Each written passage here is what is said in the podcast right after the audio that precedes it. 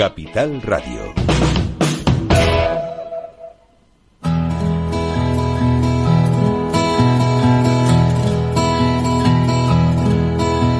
Comienza la caja de Pandora. Al verte sonreír. Al verte sonreír. Un programa especialmente dedicado al mundo de la discapacidad. El niño que ayer fui. El niño que ayer fui. En Capital Radio La 10, cada semana hablamos de aquellas personas que por una causa u otra han llegado a ser dependientes. El miedo no vendrá y así sabrás lo bello que es. Lo presenta y dirige Paula Romero. Caen Ay, mil lágrimas al mar. Bueno, estamos aquí igual que toda la semana, empezando este programa. Quiero pedir disculpas porque tengo un catarrazo tremendo y no sé si en algún momento me va a dar un golpe de tos. Ya hace- haremos una, uno- unos trucos para que esto no salga en antena. Pero bueno, que sepáis que estoy acatarradita y que bueno, incluso mi voz no es la de siempre, pero bueno, da igual. Lo importante es que el programa sigue adelante. Y hoy, hoy voy a hacer un, programa que para mí llevaba mucho tiempo queriendo hacerlo muy especial, porque vamos a hablar de esa parte de, bueno, que, en nuestras vidas nunca nos queremos ver metidos, que es la parte legal, esa parte donde, donde en algún momento tenemos que recurrir a la ley y meternos en, en- en, bueno, en, temas, digamos, de, de abogados y demás. Y entonces tengo hoy, eh, tengo la suerte de tener a una abogada que además es- está especializada en maltrato a mayores y dependientes. Y eso creo que es un verdadero lujo. Ella se llama Margarita Serrano Cecilla, es de Córdoba y ha tenido, pues, ¿no? Pues el eso de, de darnos, un- de regalarnos un tiempo para hablarnos de lo que es eh, la discapacidad dentro de, o sea, cómo se arreglan, digamos, los problemas de discapacidad a través de la ley. Hola, buenos días, Margarita. Hola a todos. Gracias, Paula. Creo, creo que va a ser muy, muy interesante el programa porque somos, son tantas las personas que necesitan saber eh, qué es lo que tienen que hacer cuando se encuentran en situaciones eh, pues difíciles con respecto a sus, a sus familiares, a sus hijos, cuando hay algo que no, que no está bien, un maltrato, cualquier cosa que vaya en contra de sus derechos. Entonces a mí me gustaría, Margarita, que nos, nos hicieras un, pues no sé, algo breve, pero lo suficientemente claro para que quienes no somos legos en el asunto podamos entenderlo. Muy bien. Vale. A ver, lo que yo creo que podemos transmitir bastante, pero como ya comentábamos ayer, es mucho y pocos minutos. Sí. Eh, Puedo hacer algún comentario, eh, en principio, en torno a, a esta reforma eh, legal eh, respecto a la discapacidad tan importante, que ya es muy conocida, eh, que se concreta en la Ley 8 2021 de 2 de junio. Esta, esta ley, eh, mm, vamos a fijarnos en el nombre, Ley 8 2021, por la que se reforma la legislación civil y procesal para el apoyo a las personas con discapacidad en el ejercicio de su capacidad jurídica. O sea, ley de reforma de legislación civil. Esto afectó a ocho cuerpos legales. El Código. Civil, el Código de Comercio, eh, importantes en nuestro sistema legislativo. Cambia ocho cuerpos legales y la capacidad jurídica engloba la capacidad de- obrar. Desaparece la modificación de la capacidad, mal conocida como incapacitación, y esto supuso pues un cambio paradigmático en el tratamiento de la discapacidad ya en España desde el año desde septiembre del año 21. Eh, ya se están notando los beneficios y está funcionando todo muy bien. Entonces desaparece eh, el procedimiento de modificación de la capacidad de obrar, eh, que era un procedimiento largo, con mucha carga emocional, costoso económicamente, también hay que decirlo, para conseguir una sentencia judicial en la que el juez dijera que esa persona no era capaz de valerse por sí misma y por tanto se le nombraba un tutor para que se ocupara de sus asuntos, tanto personales como patrimoniales. Eh, esto es terrible, porque era como un saco en el que entraban todas las personas. A lo mejor para una persona con discapacidad que tenía necesidad de, de, algo importante hacer en su vida, que a lo mejor lo va a hacer una vez, por ejemplo, la venta de una casa, para que la, la, familia o las personas eh, que lo rodeaban, porque él no podía, por su discapacidad, pudiera vender esa casa, había que incapacitarlo para toda la vida. Y eso es negar la, a la persona, ¿eh? la muerte civil, como se le llamaba. Por tanto, eso ha desaparecido y en sustitución, pues se ha creado un sistema de, de apoyos basados en la voluntad de la persona. Entonces, eh, ahora, ¿cómo se, apoya a la persona con discapacidad para que pueda ejercer su capacidad jurídica? Que, pues, mm, está recogido en el Código Civil, es taxativo y solamente existen esos medios. Vamos a nombrarlo, que son las medidas voluntarias, siempre primero lo que decida la persona. Eh, después está la guarda de hecho, que hace referencia a una institución tan antigua como eh, el cuidado que prodigamos a, nuestros seres queridos simplemente eh, de manera natural, cuidar de un vecino, de mm, un padre, de un hermano, de un hijo con discapacidad, eso se llama guarda de hecho. Y es tan antiguo como, como el hombre. Es, siempre se ha venido, ¿no? Haciendo, cuidamos y atendemos a los demás por el simple hecho de que lo necesitan. Eso se ha reforzado mucho con la nueva ley y todos los guardadores de hecho tienen muchísimas posibilidades de realizar actos en beneficio del discapacitado sin necesidad de tener que ir al, al juzgado. Y luego ya, cuando no hay medidas voluntarias que haya establecido la persona o no exista una guarda de hecho o esta no funcione bien, entonces sí habría que ir ya al juzgado a solicitar las medidas judiciales. Y estas medidas judiciales, en vez de un tutor, se nombra un curador. En vez de una incapacitación, una curatela. Y así ha quedado establecido el nuevo sistema. Siempre teniendo en cuenta la voluntad de la persona, si es posible, claro.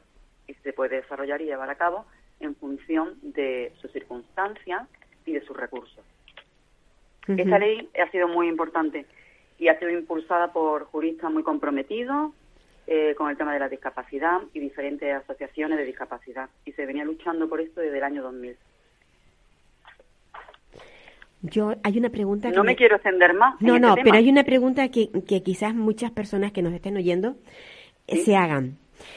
Cuando la discapacidad de la persona es a nivel cognitivo y tiene una discapacidad que una persona que no habla, que es incapaz de entender lo que le rodea, o sea, una persona con una discapacidad, digamos, profunda. ¿Quién, o sea, esa curatela eh, cubre, eh, digamos, eh, a esas personas? ¿Cómo, ¿Cómo se resuelve ahí el problema? Claro, yo, yo por ejemplo, vamos a ver, yo dejo, eh, bueno, morimos eh, los padres y dejamos a un hijo con autismo no verbal, una persona dependiente total, grado 3 en la ley de dependencia. Esa persona, ¿cómo resuelve su vida, eh, su herencia, su todo? ¿Cómo lo resuelve? Eh parto de que eso ya estaría organizado por los padres. ¿no? Hay mucho, mm, los padres de hijos con discapacidad bien conocen lo que es el patrimonio protegido, eh, que es una, una, institución en favor de las personas con discapacidad. Eh, y luego están las medidas voluntarias. Cuando digo medidas voluntarias, mm, hago referencia a un poder notarial. Un poder notarial llamado poder preventivo, viene, está usándose desde hace ya 2006, 2012 aproximadamente, hace ya bastantes años, lo que pasa es que no es muy conocido. Eh, eso lo podemos hacer cualquiera. Un poder preventivo en el que mm, se dan pautas de cómo queremos que se proceda con nuestra persona o con nuestro patrimonio en el caso de que caigamos en una discapacidad futura. Ajá, perfecto. Eh, entonces, cuando no hay nada de eso previsto, eso serían las medidas voluntarias. Cuando no hay nada de eso previsto y la guarda de hecho, que serían los padres, en el caso que me comenta, fallecen, pues pasamos a las medidas judiciales. Esas medidas judiciales sería una curatela. Y la curatela eh, tiene dos modalidades. bien asistencial, bien representativa. La curatela asistencial está prevista para las personas que necesitan ayuda en determinados aspectos de su vida. La curatela representativa se parece más a la antigua incapacitación, pero no llega a ese punto de, anular a la persona, sino que se adapta a las necesidades que tenga eh, el discapacitado. Por tanto, este ejemplo que tú pones de un hijo con autismo y un grado de dependencia 3, pues seguramente lo más indicado sea una curatela eh, representativa. representativa. Si no hubiera la medida voluntaria, si no se hiciera guarda de hecho a lo mejor de algún hermano o de alguna persona que se responsabilizara de él. Sí, porque hasta ahora lo que, lo, que nos encontrábamos era esa incapacitación legal y luego, si los padres morían, los hermanos, eh, siempre y cuando el juez lo, lo decidiera, eh, pasaba esa, digamos, pasaba a ser tutor el hermano o la persona más próxima que, que el juez en cuestión quisiera también, ¿no? Porque... Exactamente. el tutor se puede proponer, pero luego el juez, por supuesto... Es el que decide. El que, decide. el que decide después de una investigación eh, a fondo de la persona para ver si es adecuada o no es adecuada. Cuando la tutela pasaba de los padres a los hermanos, ya no era tan organizada la tutela, ya surgían problemas, no se desarrollaba igual en muchos casos, en otros sí. Entonces, todo eso ya eh, ha dejado de funcionar de esa forma y tenemos el nuevo sistema. Luego hay otra cosa que también muchas veces me han preguntado y me han dicho, pero ¿cómo vas a ver? O sea, el derecho, por ejemplo, del voto, ¿no? Es como cualquier ciudadano. Dice, pero si mi hijo no tiene ni idea de lo que es votar, ¿por qué lo, lo, voy a llevar a votar? Digo, bueno, ya es cuestión de que tú hagas con él lo que quieras, pero, pero la realidad es que tiene derecho al voto. Y no, o sea, en una, en una mesa de, digamos, de, eh, de representación para la votación, se puede rechazar a una persona que se vea claramente que tiene una discapacidad grande y que ha venido con el voto preparado por parte de la familia? Ya no. Ya no, ¿verdad? Eh, con la modificación de la capacidad anteriormente, con la incapacitación, eh, conllevaba directamente eh, la eliminación del derecho al sufragio. Exacto. Ya no. Ahora ya con esta reforma, todas las personas discapacitadas que quieran ejercer su derecho al voto pueden ejercerlo. Lo pueden hacer. Perfecto, perfecto. Eso también era otra cosa que muchas veces me preguntan. Digo, yo es que no tengo ni idea, de verdad. Entonces, son, ya digo, este programa para mí va a ser muy eh, un esclarecimiento, tal, cual. Bueno, pues hablando, después de ver todo esto así por encima un poco, que luego yo no sé si habrá alguien que llame y nos pregunte, eh, sí que me gustaría entrar en el tema de, de, los malos tratos. Eh, últimamente estamos viendo muchas cosas y, y, se está destapando mucho después de la pandemia. Yo siempre he dicho que esto existía, pero parece ser que la pandemia lo ha destapado, ¿no?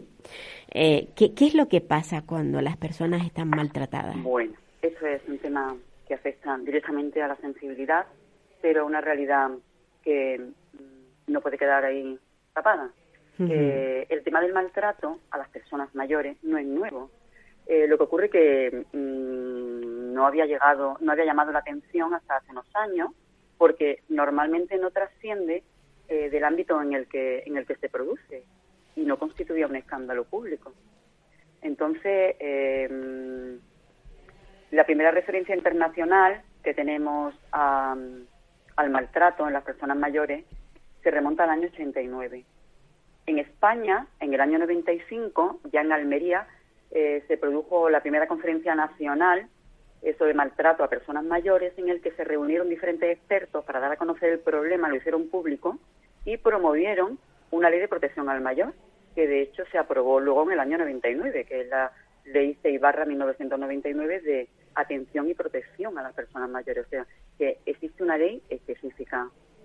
El, el maltrato, el maltrato por sí mismo en todos los formatos, eh, es la forma que más ataca a los derechos de las personas, no solo a los fundamentales que recoge la Constitución, sino a todos los demás la comisión de un maltrato vulnera radicalmente la dignidad eh, de la persona humana.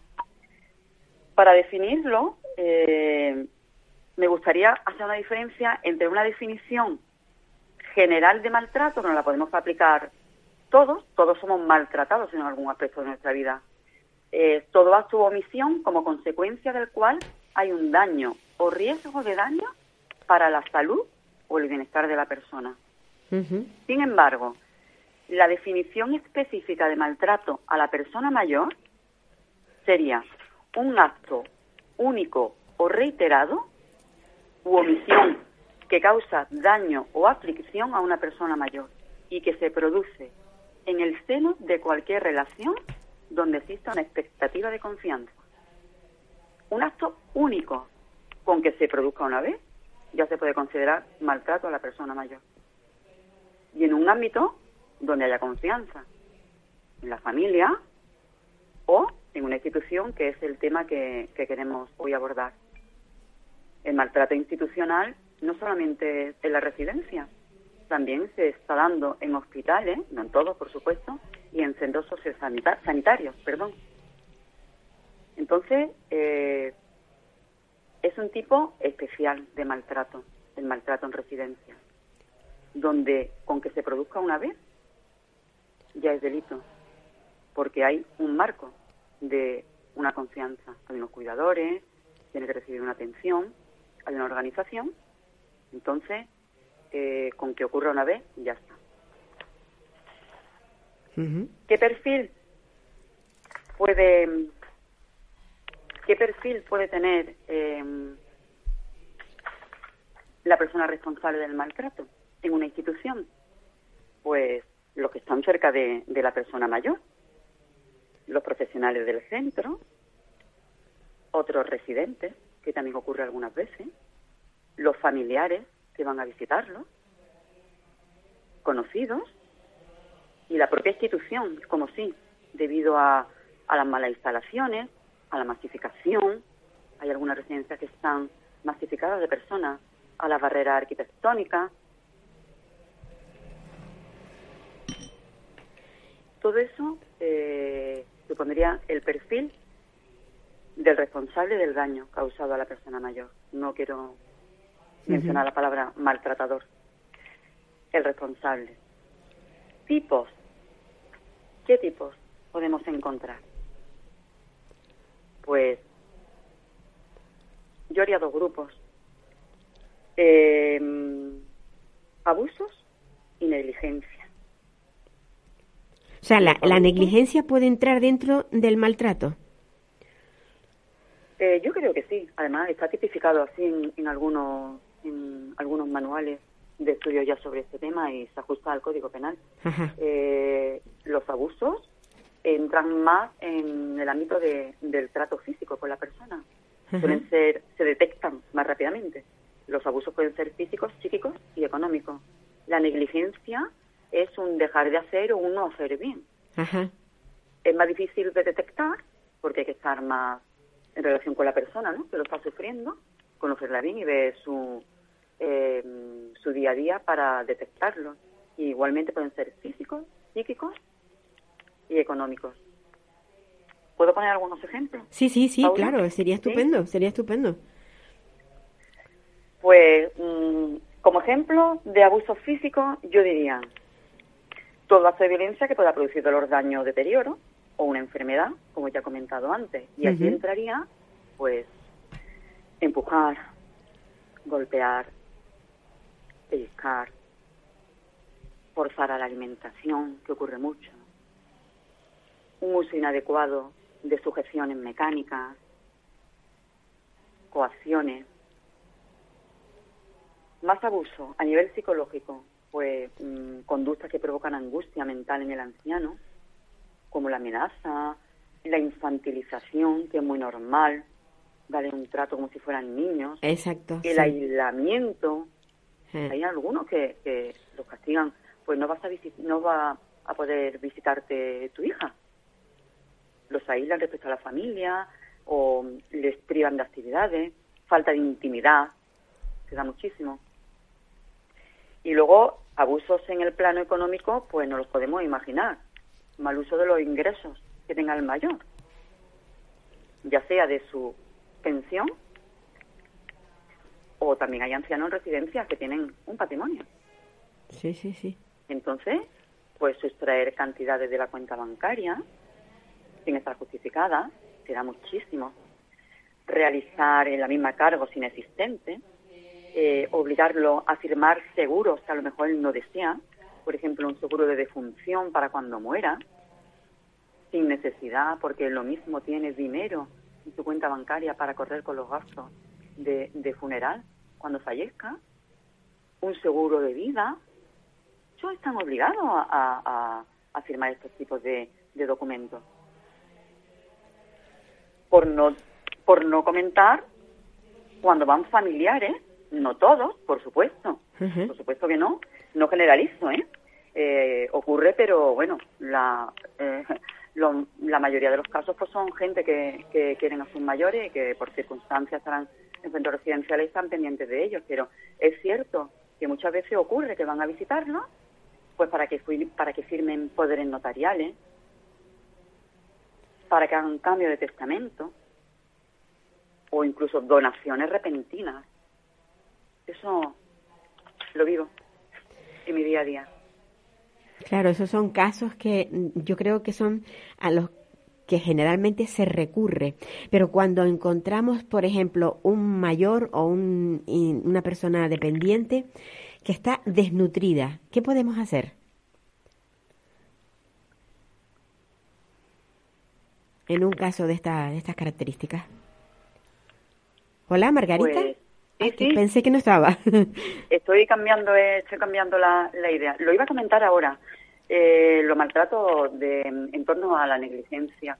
Pues mira, cuando nos encontramos con una persona que está desnutrida, eh, ¿quién la puede encontrar a una persona desnutrida en un centro residencial? Pues la familia, ¿no? sí, O alguien que vaya a visitarla. exacto. O si, o si está enfermo o tiene alguna dolencia y lo llevan al centro sanitario o al personal sanitario. Ahí se descubre, sí. Claro, quien detecta eh, un indicador de algún tipo de maltrato en una persona mayor que se encuentra en un centro, tiene la obligación legal eh, de notificarlo a la policía o al juzgado de guardia. Digo notificar, no es una denuncia. Ya, ya, No ya, una denuncia. sí, sí. Es una obligación legal para todos. Si no, sería una omisión de deber de socorro. Entonces, eh, cuando hay un, un- se detecta un, un posible maltrato, pues al médico. Y el centro sanitario, el personal sanitario, aunque saben lo que tienen que hacer, muchas veces mm, no se toman las medidas adecuadas. Eh, bien porque los centros sanitarios están o mm, los centros médicos están colapsados, porque falta de tiempo, por mm, porque no lo detectan o porque no no creen que le puede tener traer problemas eh, denunciar lo que viven. Eso ocurre mucho en los centros en los centros médicos. Por tanto, cuando un anciano llega a un centro médico con motivo de alguna dolencia, sin especificar, el médico tiene que, recibirlo y atenderlo respetando su intimidad, su confidencialidad. Si tiene, si tiene acompañante, el acompañante debe salir de la consulta y realizarle un reconocimiento exhaustivo. Si se, el maltrato se da por hecho porque hay evidencia, lo primero, pues, informar al anciano de, de, lo que puede hacer, de los recursos que tiene, si tiene facultades mentales suficientes para, para, para entenderlo y para decidir. Interrogarlo para ver eh, qué información da, porque muchas muchas personas mayores eh, pueden sentir vergüenza o, o están coaccionados o no se atreven a contar la- las vivencias que tienen. O incluso, si son maltratos psicológicos, los dan por hecho como que es normal, porque se asimilan. El ciclo, la violencia tiene un ciclo. Y Sí, igual, igual que le pasa a muchas mujeres maltratadas que al final asumen, asumen que el maltrato forma parte de la relación y, y- Exactamente. la, la violencia es cíclica para todos. Es un, se acumula una tensión, se produce luego la agresión luego viene eh, el distanciamiento, viene el arrepentimiento y la llamada luna de miel. Y eso vuelve a empezar. Entonces la persona va integrándolo y piensa que mm, han sido episodios eh, aislados que no va- van a volver a ocurrir. Entonces eso se da también a las personas mayores. Como Y- digo, sí, Sí. una y- vez que se realiza la exploración, eh, el sanitario debe realizar un informe con letra legible que certifique las lesiones y rellenar el llamado, la llamada hoja de mapa anatómico, donde ahí se, se describe en un formato oficial eh, con una serie de casillas que está todo previsto para estos casos, partes de lesiones y se rellena, hay que rellenarlo todo muy claro para facilitar los datos al médico, eh, al médico forense y al juez y realizar un comunicado judicial. Hemos dicho que es una obligación legal. Por y no dar informes de asistencia al acompañante. Por tanto, yo doy, o sea, por lo que he escuchado, doy por sentado de que el médico está obligado a notificar. Claro. Si el médico mm, se niega a notificar, ¿incurre en un delito o no? El médico y todas las personas eh, que detectemos signos de o indicadores de maltrato en una persona mayor. Ajá. Y bueno, está, está, está claro que un indicador es que el propio médico recete a un paciente durante seis o siete meses unos, unas, una- o sea, unos alimentos de estos que vienen preparados Sí. para remontar a esa persona porque ha tenido una, o sea, hay unos botes que se llaman batidos proteicos que se dan a las personas cuando tienen desnutrición. Si el médico ha mandado ese batido proteico es porque es consciente de que hay una desnutrición.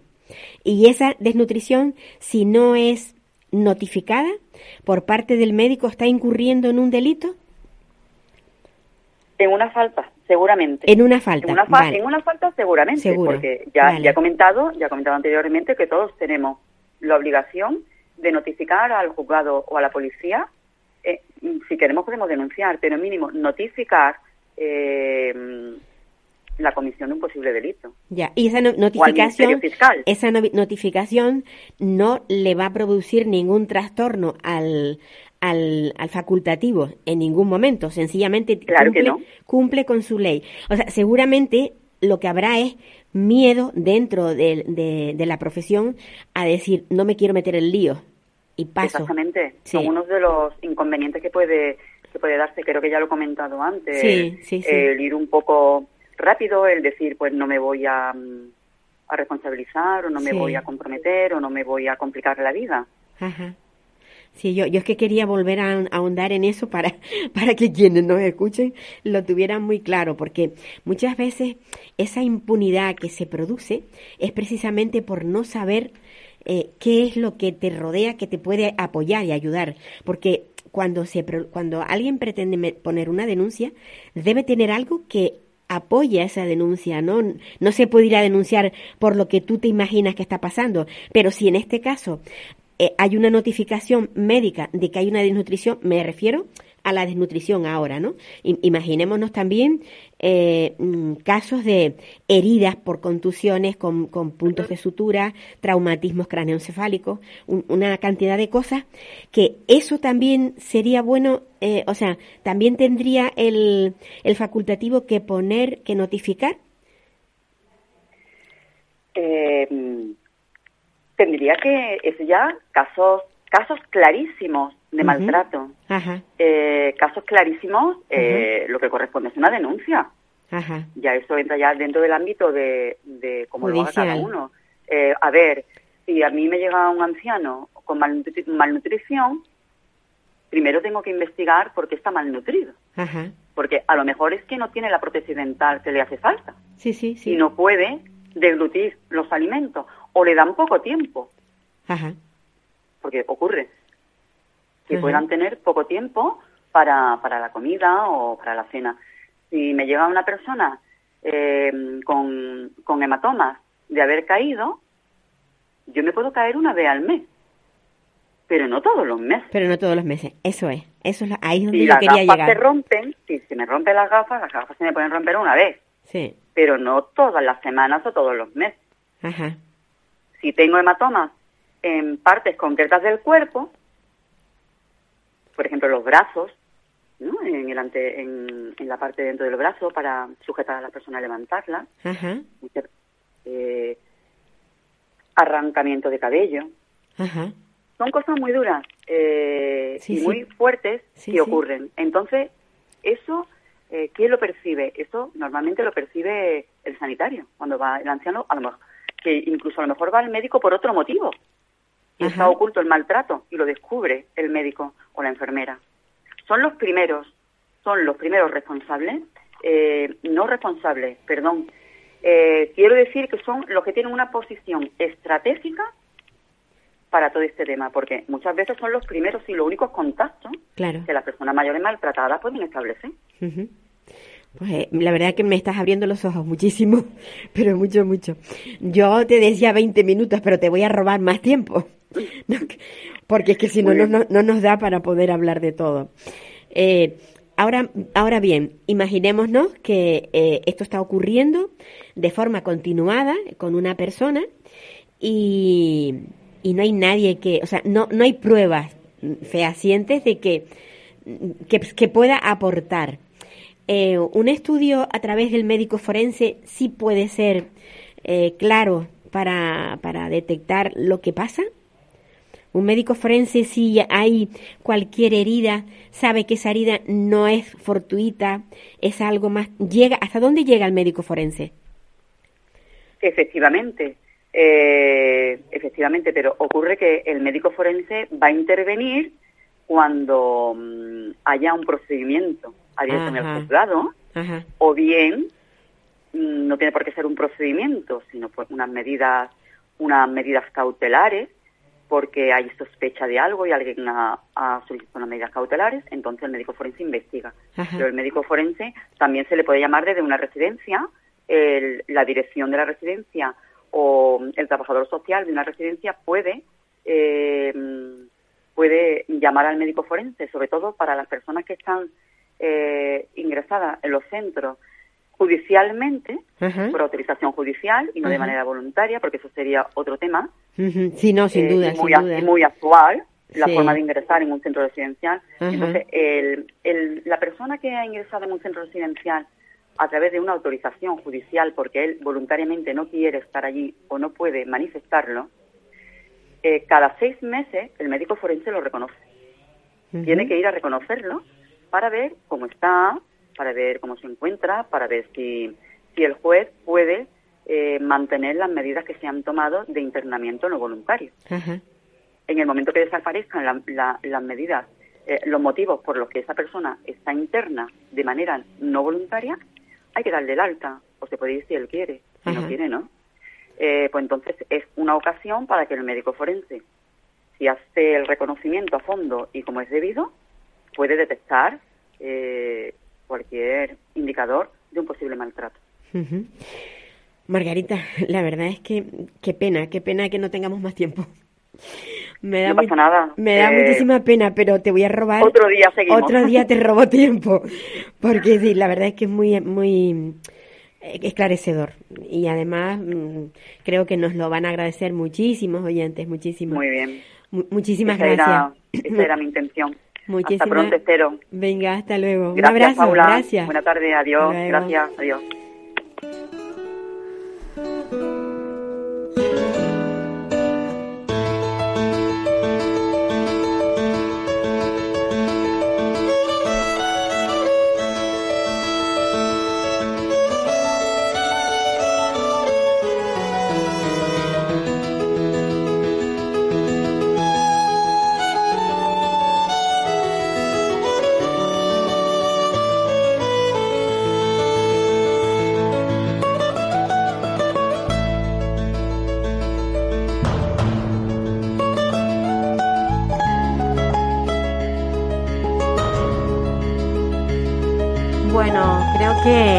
Desde Córdoba nos vamos a trasladar ahora hasta Madrid.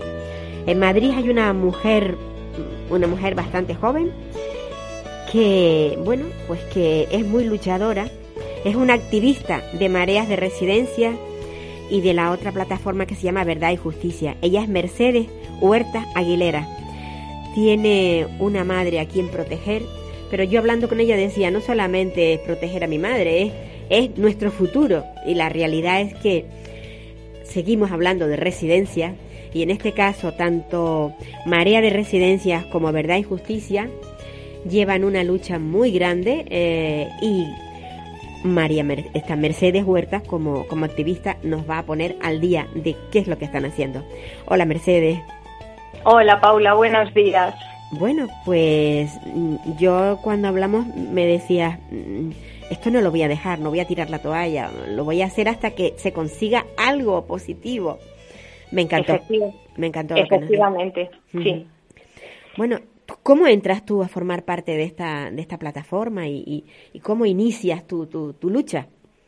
Pues mira, en Marea de Residencias, a raíz de la pandemia y cómo se iban viendo los fallecimientos que había en la Comunidad de Madrid, pues a través de redes sociales, en este caso Facebook, encuentro a Marea, que nos invita a todos los familiares que hayamos perdido un familiar aquí en Madrid si nos queremos unir a una querella. Entonces me pongo en contacto con ellos, les escribo por mail y ahí empiezo. Entonces, durante un tiempo, pues hemos estado siguiendo de cómo han ido las querellas y cómo ha ido mi trámite en personal. Y en mayo del año, marzo, en marzo o abril del año pasado, creo que fue marzo del año pasado, del 22, eh, unos compañeros de Marea me dicen, oye, ¿te apetece y formamos una plataforma para, viendo la inacción de la justicia y que no se están llevando a cabo y que lo que están haciendo es como un menudeo de las querellas, en vez de unirlas en una, las hacen un menudeo y las están desestimando, muchas de ellas, la mayoría no llevan nada a aclarar, nos unimos en una plataforma para exigir una comisión de investigación y que esto se depure en responsabilidad si las hay, ¿no? Entonces, desde el primer momento digo que por supuesto que sí. Y, Marea, y Verdad y Justicia, perdón, nace el 18 de mayo del 22. pero, pero, pero dentro de Marea. No, no es dentro de Marea. Es, como digamos, es como la hija pequeña de Marea, ¿vale? Marea va a seguir en su línea porque Marea está luchando por la calidad asistencial en todas las residencias, sean de ancianos, disminuidos físicos, psíquicos, de lo que todas.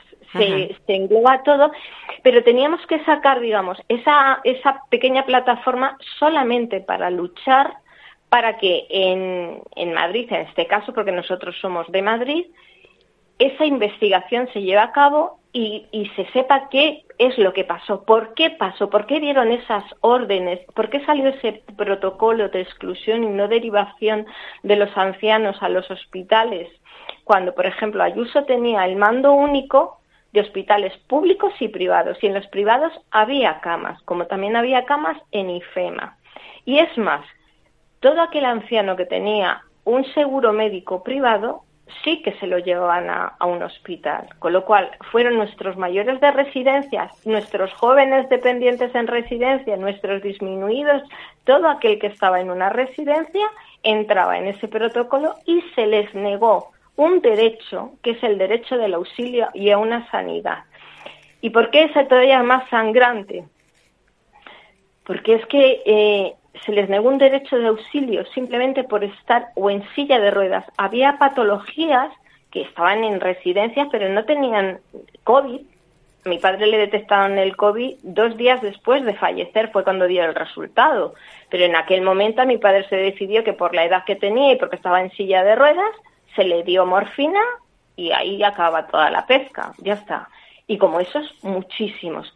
Entonces, si queremos que se sepa ¿Por qué? ¿Quién tomó esa decisión? Porque otra cosa que la señora Ayuso mm, desestimó y no hizo caso y que dijo que iba a hacer era que iba a medicalizar las residencias. Las residencias nunca se medicalizaron. Los geriatras no tenían un contacto, no vieron a ninguno de esos ancianos. Es decir, se vulneraron muchos derechos, muchos derechos humanos. Entonces, vamos a, a, seguir luchando y de ahí es de donde nace verdad y justicia. Y luego la otra lucha va por marea que hace un rato me ha llamado la directora pidiéndome perdón porque, bueno, las comidas son insufribles, pero es que ya cuando te suben a, la, página web el menú que va a haber del mes, es que ni siquiera tienen la delicadeza de comprobarlo. y claro, cuando les pillas en el renuncio, luego te digan, no, si no es cuestión de que me pilles, es que no os tomáis la molestia. Y ayer, por ejemplo, muchos de los ancianos que estaban en la cena y les pusieron un trozo de pollo duro, seco, mi madre no le gusta el pollo y le sirvieron una tortilla francesa. Bueno, pues el resto se quedaron sin cenar. O mi madre por la mañana, que ella toma dos trocitos de pan con su café con leche, porque otro residente pidió pan, a mi madre le quitaron una ración. Entonces dice, ¿y por qué? Digo, eso investigalo tú, eres tú la, la, que está en la residencia y la directora. Yo te digo, a mi madre ni a nadie les quites comida, o sea, es que no hay bastante. Ingeniala, no se puede dar, Paula, de comer con 5 euros 67 siete comidas. Imposible, imposible, imposible. Entonces, no me vengáis con es que queremos hablar contigo, perdona, es que no es que habléis conmigo, si es que lo que tenéis que poner es medios, por favor, personal. No puede haber una, un salón de comida con 45, 50 personas, con dos personas atendiendo. Para atenderlos a todos. Claro. Mi madre pero, Sí, sí, pero habrá, habrá, personas, perdóname, perdóname Mercedes que te interrumpa, habrá personas que incluso necesite apoyo para comer. Efectivamente, es que eso es lo grave. Cuando una hija pregunta, oye, ¿sabes si mi madre come? No, yo solo me fijo si tiene comida.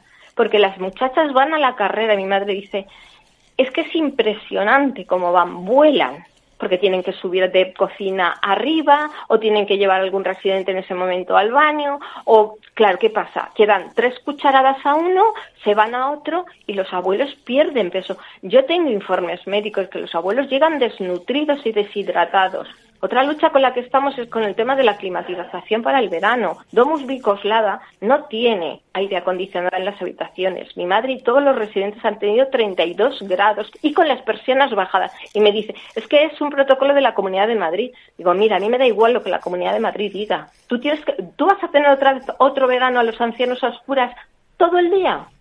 Instalar una climatización, por favor, que pagan mucho dinero para ello.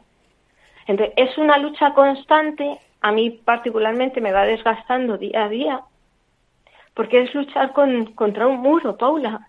Es que no sé qué hacer. Y pienso, tengo una sobrina con síndrome de Down, con 17 años. ¿Qué será de mi sobrina cuando los familiares más, pues más mayores, ¿no? porque los jóvenes tendrán su vida y sus historias, no podamos cuidar de ella. ¿Quién va a luchar por ella? Sus padres además la tuvieron tarde, es un matrimonio ya mayor también, con lo cual decir, por favor, que los que no tienen voto o sea, voz deberían de estar igual que si tuvieran a sus familiares, porque hay unos directores, unos trabajadores sociales, hay un equipo que van a cuidar de todos. Pues le decía a esta directora, por Dios, es que no se te conmueve el alma. Es que todos los días te tengo que decir cómo tienes que hacer tu trabajo que son personas. Con lo cual, Mercedes, tú debes ser persona non grata dentro de la residencia de tu madre. Claro, claro que soy persona non grata, a mí me odian.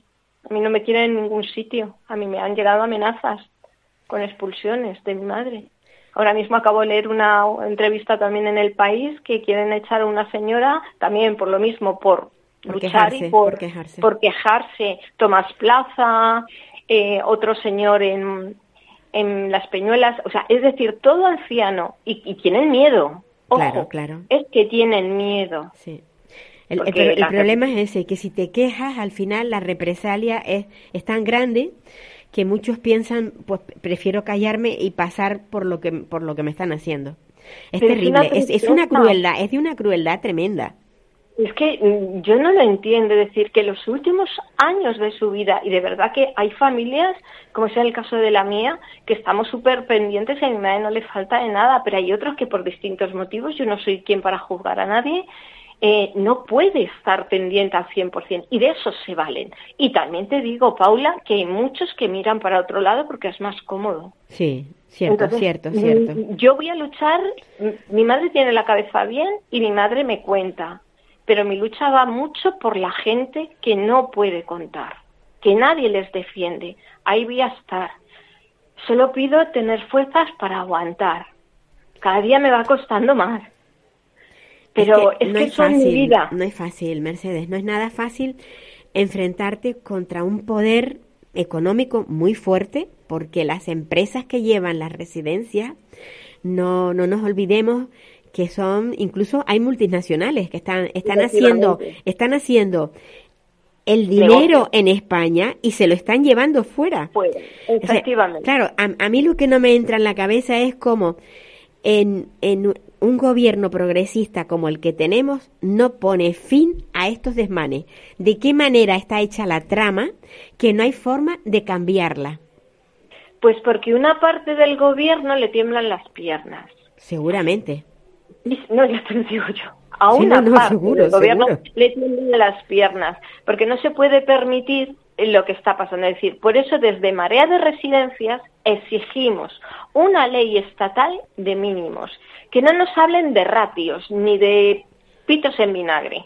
Queremos que haya una atención directa con un personal de atención directa que no me lo puedan camuflar que metiéndome al cocinero, al de mantenimiento, al jardinero, al de recepción. No, no quiero eso. Quiero unos mínimos pero de atención directa obligatorios en todo el Estado español. Y luego, si cada comunidad autónoma puede mejorarlo, anchas Castilla y bienvenido sea. Pero de momento que nadie pueda bajar esos mínimos y así poder garantizar unas mínimas condiciones. Es que no se han ganado suficiente ya, y en este caso me voy a los ancianos, tener una calidad de vida sus últimos días que están en la residencia, que como en el caso de mi madre, es de voluntad propia. En otros es porque las familias no nos podemos hacer cargo tampoco de ellas. Entonces, es decir, pagamos unos impuestos, queremos que esos impuestos sean bien gestionados y que estas personas, todas las que están en residencia, tengan unos cuidados, tengan una asistencia digna, que no están pidiendo nada del otro lado. Paula, de verdad que es que es de sentido común yo tengo que pagar más por mis impuestos y yo mañana no tengo que comerme un filete a la semana y no me lo como. Pero quiero que mis mayores y mis dependientes estén atendidos y cuidados. Pero para eso tenemos que sacar a los lobbies. ¿Qué pasa? Que es que el otro día un compañero lo decía y es cierto como saben que detrás hay 8.000 esperando, les importa poco la calidad que dan a los que están ahora. Claro, claro. Se mueren, hay repuesto, están haciendo un negocio y con los servicios públicos no se debe hacer negocio. No, y además, y que además lo que hay en estas residencias son personas. Es que eso es lo que ellos piensan que son números. Son personas, son personas. No, no, no, no. Yo, yo siempre lo digo, mm, a ver, eh, el que todo esté transferido a las comunidades autónomas me parece muy bien y es muy acertado. Pero debiera de haber, como decías tú, un mínimo de obligado cumplimiento y que no se pudieran saltar por mucha autonomía que sea, que no se lo pudieran saltar. Y en este caso, en el tema sanitario y en el tema sociosanitario, que es el que, del que estamos hablando ahora, yo creo que sería por obligación unos mínimos. Y ahí no hay tutía. Todo el mundo tiene que entrar por el aro. Porque es la única forma de que se les trate como deben. Con dignidad, con dignidad. Y luego, y luego además otro dato que no quiero que se me pase es personal formado, cualificado. También. Porque muchas de estas empresas que son lobbies, entre ellas Domus que además fue la, la pionera, digamos, en esto, te coge, te mm, coge a un auxiliar, te le da un cursillo y ya es como que mm, equipara a, a un gerocultor. No, ¿Por qué? Porque al gerocultor lo debe de pagar más. Y a este auxiliar con ese cursillo que dura un mes, lo paga lo que le da la gana, lo reduce en, jornadas. Entonces, hay una manipulación muy grande y hay solamente el hecho de ganar dinero. No, queremos personas formadas, que sepan cómo tratar. A ver, esto es como la medicina, Paulina. Eh, el, el, médico de vocación se va a dejar la vida, porque es que es su vocación. Y eso les está pasando a muchos de los auxiliares y gerocultores. Tragan carros y carretas porque les gusta su trabajo, porque ven sufrir. Yo tengo compañeros en Marea que es que por más que les han hecho montones de picias, ahí siguen las criaturas, porque su amor son los abuelos, pero eso no debería de ser así. Entonces, queremos que también el personal sea personal cualificado, que no le des el primero que entra por la puerta porque tiene que comer, que yo lo entiendo. Pero que no estamos hablando ni que es que va a cambiar de cacharro un cubo, una fregona, sino que son seres humanos. La forma de tratarles, de cambiarles, de dedicarles un tiempo mínimo. A una persona no se le cambia un pañal en tres minutos. Mercedes, quería, antes de que terminemos el programa, quería hablar de las firmas, de la recogida de firmas y la entrega que ha sido recientemente a través de, de change.org. Se han recogido, ¿cuál- ¿cuál fue el número de firmas que se recogieron? Pues eh, fueron, espera que lo tengo por aquí y se me había per- 209.000 firmas Mm. a través de change.org y de Amnistía Internacional. Ajá.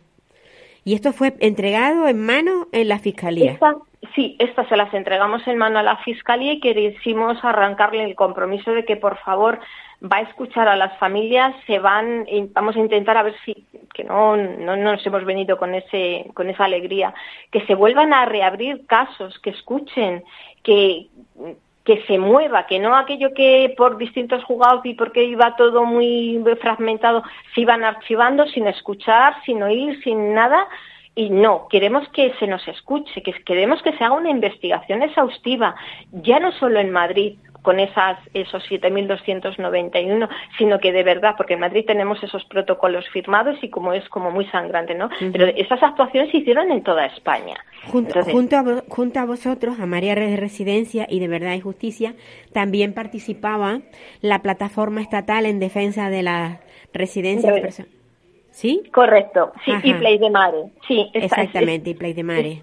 Estábamos, eh, fuimos siete las personas que estuvimos con, con Fiscalía y bueno, nos han dado buenas palabras en algunas cosas, en otras son dubitativas porque el tema jurídico pues ya sabes que como que enredan y pero queremos que se mueva, a ver si es verdad, que empiezan a moverse y empiezan a, a, a depurar ¿Habéis salido, ¿Habéis salido satisfechos o os ha quedado No. la sensación de- queda, de, no, no. ser escuchado? No, no, no, nos queda ese mal sabor de boca como que mm, no. Te quieren alegrar la oreja y te dan explicaciones banales. A mí no me convencieron porque al final es eso que te digo, se pierden en un discurso muy muy de, de leyes y, y no, y eso no nos convence. Queremos hechos. Entonces, a lo mejor dentro de dos meses o de un mes o de 15 días empezamos a ver hechos factibles. Porque que sí, que tienen obligación, pero luego no tienen derecho, pero no es que, o sea, te marean mucho la perdiz y al final dices, no, queremos. ¿Vale? Les podemos dar el beneficio de la duda un poquito, pero que tampoco se pasen. Esto hay que darle soluciones. Este genocidio, porque ha sido un genocidio y una masacre, no se puede volver a repetir. Y en un país democrático del siglo XXI, yo no estoy dispuesta a permitirlo. Pese a quien piese, del color que sea, no se puede permitir. No, no, aquí, aquí, no, es cuestión, entonces- aquí no es cuestión de colores. Aquí es cuestión es de de justicia. derechos. De justicia. Es de justicia y de derechos. Y nos puede tocar a cualquiera, lo llevo diciendo desde el momento cero que se creó Verdad y Justicia. Todos somos carne de cañón para en cualquier momento al que se le ocurra hacer limpieza, hacerla. Sin duda, sin duda. Mercedes, mm, yo lo que espero es que estés siempre ahí, con esas ganas que tienes de, de eso, de, de, de justicia y de levantar la verdad. Que la verdad, que que la verdad todo sea una bandera. Sí, para mí lo es y a no ser pues eso, pues que me quede en el camino. Yo desde luego no, no ceso. Eh, para mí es fundamental los derechos de justo de la gente más vulnerable, la que menos voz tiene. Pues si yo soy una pequeña, chiquitita voz, ahí voy a estar dando caña. No, a mí no se me agacha, no le tengo miedo. Ya me mataron a mi padre, a mi madre me la tienen como la tienen. Ya es que ya más no puedo perder. Lo único que ya me queda es la vida, pero voy a seguir ahí luchando, luchando, luchando. Un abrazo fuerte. Mercedes. Un abrazo a vosotros y muchísimas gracias por darnos voz en algo yo creo tan importante. Y seguiremos dándola, ¿eh? Seguiremos dándola. Esta radio se dedica a eso desde hace 13 años. Una maravilla, Paula. Un abrazo Una muy maravilla, fuerte. un abrazo. Gracias. Amigos, se nos acaba el programa. Siempre me resulta muy poco y los temas que hemos debatido hoy han sido súper interesantes. Hasta la semana próxima y a cuidarse. Adiós, adiós, a usted, usted y usted.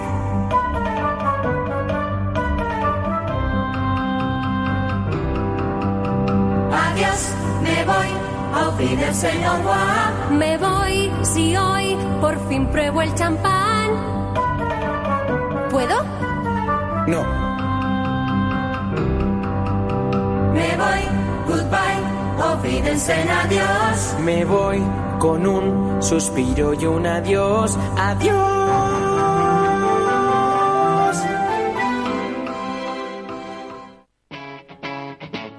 Capital Radio.